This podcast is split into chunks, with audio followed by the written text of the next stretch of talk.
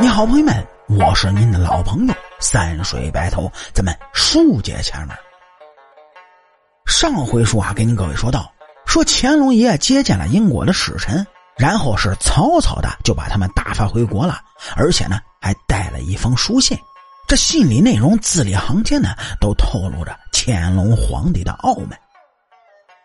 而乾隆在面对英王赠送的各类工艺品时啊，哎。不过只是发了一道赦谕，称这清朝呢从来不缺稀罕物件至于马格尔尼所说的工业革命产物，哼，那都是平平无奇的玩意儿。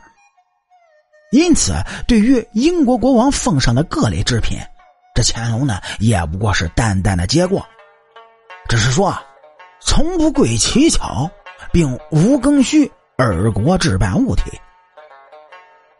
而当乾隆率众返回北京城时啊，这闲来就参观英国使臣所奉上的礼品。他还曾经指着其中一架气泵，是笑道：“哎呦，这东西，哎，这不是哄小孩玩的吗？”由此可见，在英国摆出的科学技术成果面前，乾隆似乎并没有意识到这些物品究竟它意味着什么。只是把这些东西当成了稀松平常的进贡之物，没有看到这些物品所隐含的科技腾飞之势。而回信中呢，通篇无处不在的优越感，又何尝不是一种无知和自大呢？但他们却仍然拒绝开眼看世界，拒绝接受清朝科技日益落后的现实。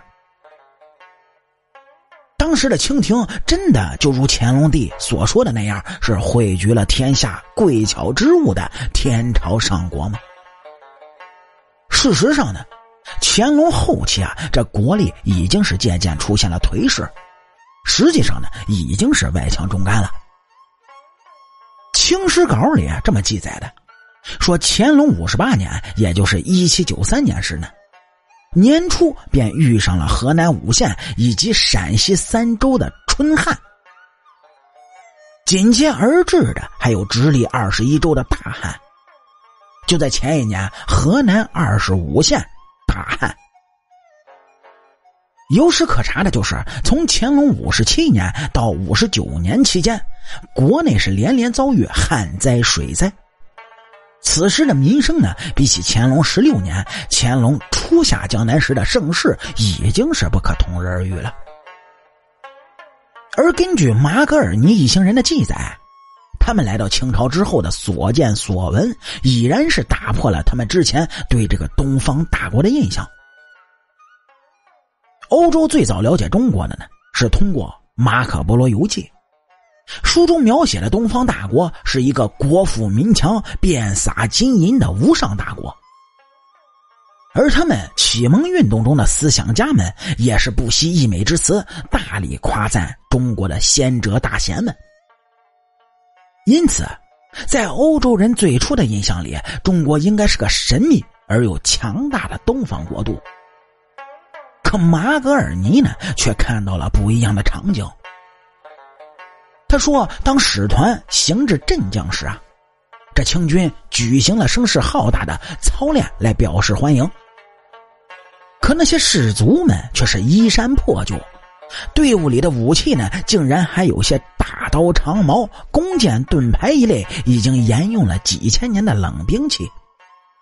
至于那些为数不多的热武器，哼哼。”那还是明朝末年时的样式，远远是落后于欧洲当时的战备武器。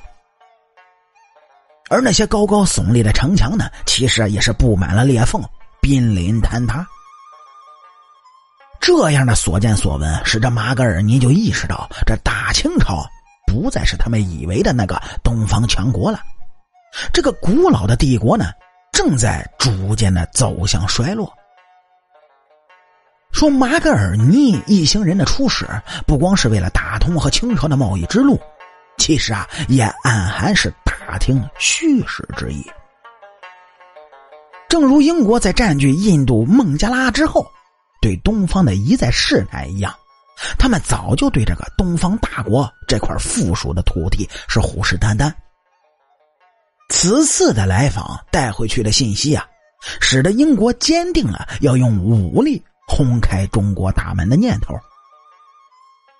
乾隆皇帝拒绝马格尔尼一行人提出的关于增辟通商口岸、划出一个岛给英国商民居留之用的请求，是值得充分肯定的。这无疑是扼杀了英国的贼子野心。但他对于马格尔尼一行人来访的警惕性，却也实在有些偏低了。说当时预备归国的马格尔尼一行人借口英国的商船已经先行离开，因此啊就请求从浙江走陆路直抵澳门，再从澳门处是搭乘船只回国。那么这一请求呢就被清廷轻易的答应了。自此啊，马格尔尼率众历时七十多天，从北向南穿越中国内陆多个重要省份，沿途进行了广泛的实地考察。这自然资源、山川河流、军事要塞以及军队装备等等的重要情报，都被使团详细的记录了下来，成为他们评估清政府军事实力的重要依据。以现在的眼光再来评判呢？这马格尔尼啊，哎，访华实际上是一次难得的帮助清朝看到世界、认清自己的机会，也是一次自主跟上工业革命步伐的良机。但很可惜的就是，当时以乾隆皇帝为首的一干人等，对这些来自西方科技兴致缺乏，只是着眼于天朝上国的威严，暴露了他们的自视清高以及。目光短浅，也有原因解释说啊，是因为当时的翻译水平太低，就影响了两国之间的正常交流往来。但是无论怎么样，这场马格尔尼的访华之旅却诚然为日后英国悍然发动战争埋下了隐患。好了，感谢您各位在收听故事的同时啊，能够帮主播点赞、评论、转发和订阅。我是您的老朋友三水白头，清朝那点事儿，下期接着聊。